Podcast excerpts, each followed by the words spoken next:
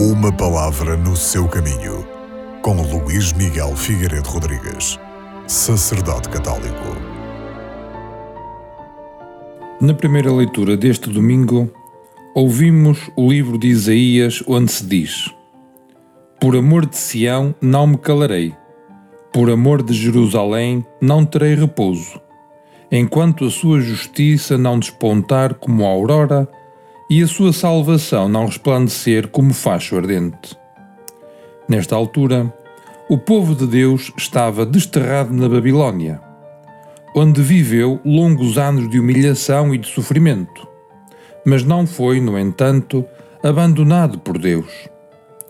O profeta Isaías anuncia, na verdade, a salvação e canta a felicidade dos filhos de Israel na nova situação que se aproxima.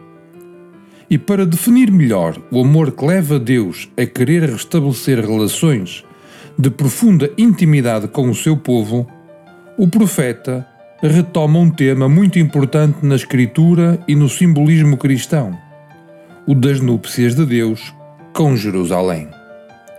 É que o amor entre Deus e o seu povo é frequentemente comparado ao amor dos esposos. Jerusalém é a imagem de todo o povo de Deus é a imagem antecipada da própria Igreja.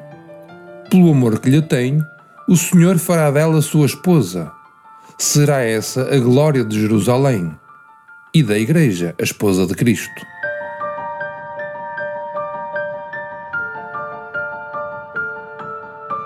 Uma palavra no seu caminho.